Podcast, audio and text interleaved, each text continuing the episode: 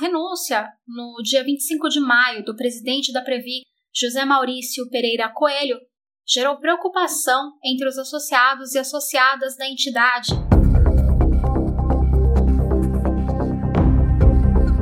Sua saída foi de certa forma inesperada, pois o seu mandato terminaria somente em maio de 2022. Em entrevista para o nosso podcast, o conselheiro deliberativo eleito da Previ também diretor executivo do Sindicato dos Bancários de São Paulo, Osasco Região, Ernesto Izumi, afirmou que os diretores e conselheiros eleitos da entidade continuarão trabalhando para que não ocorra nenhuma mudança que prejudique os interesses dos associados.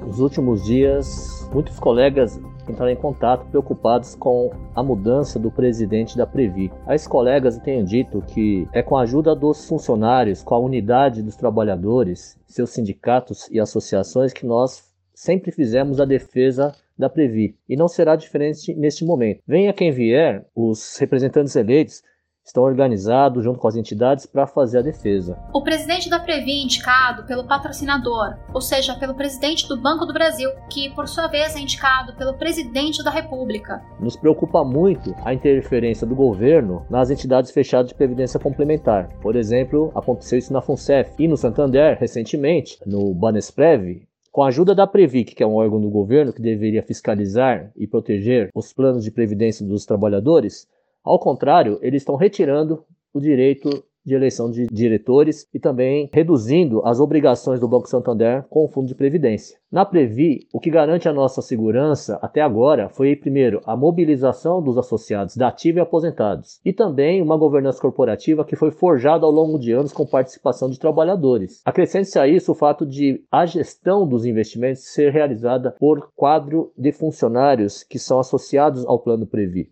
Portanto, eles têm interesse em fazer uma boa gestão. Não estão lá apenas sob a vontade das entidades né, privadas ou bancos privados, que muitas vezes têm interesses que podem conflitar com os interesses dos associados. Nós temos que ficar atentos e contamos com a participação de cada trabalhador e cada trabalhadora se organizando e mobilizando para defender a entidade. Explicou ainda Ernesto Izumi. Recentemente, a FUNCEF, entidade de previdência fechada dos empregados da Caixa, aprovou mudanças no estatuto, caso ao mandato de representantes eleitos nos conselhos deliberativo e fiscal, e na sequência, a comissão eleitoral impugnou chapas que estavam devidamente inscritas para o pleito.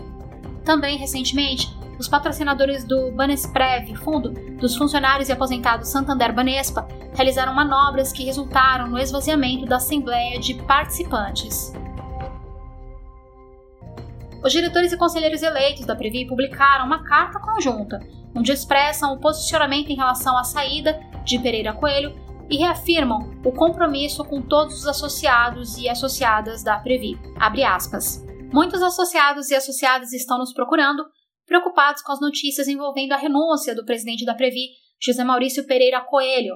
Nós, representantes eleitos dos associados e associadas da Previ, queremos esclarecer em vários momentos no passado, houve trocas dos diretores e conselheiros indicados por parte do banco antes da conclusão dos seus respectivos mandatos. A governança da Previ é muito sólida e não depende apenas de um dirigente. A nossa estrutura de governança é paritária e os diretores e conselheiros eleitos são fundamentais para sua estabilidade, protegendo a Previ contra qualquer ingerência externa. Quem quer que seja indicado pelo Banco do Brasil para ocupar a presidência deverá respeitar esse modelo de gestão. Ao contrário, enfrentará nossa resistência e firme oposição contra qualquer tentativa de gerir a Previ sem levar em consideração os melhores interesses dos associados.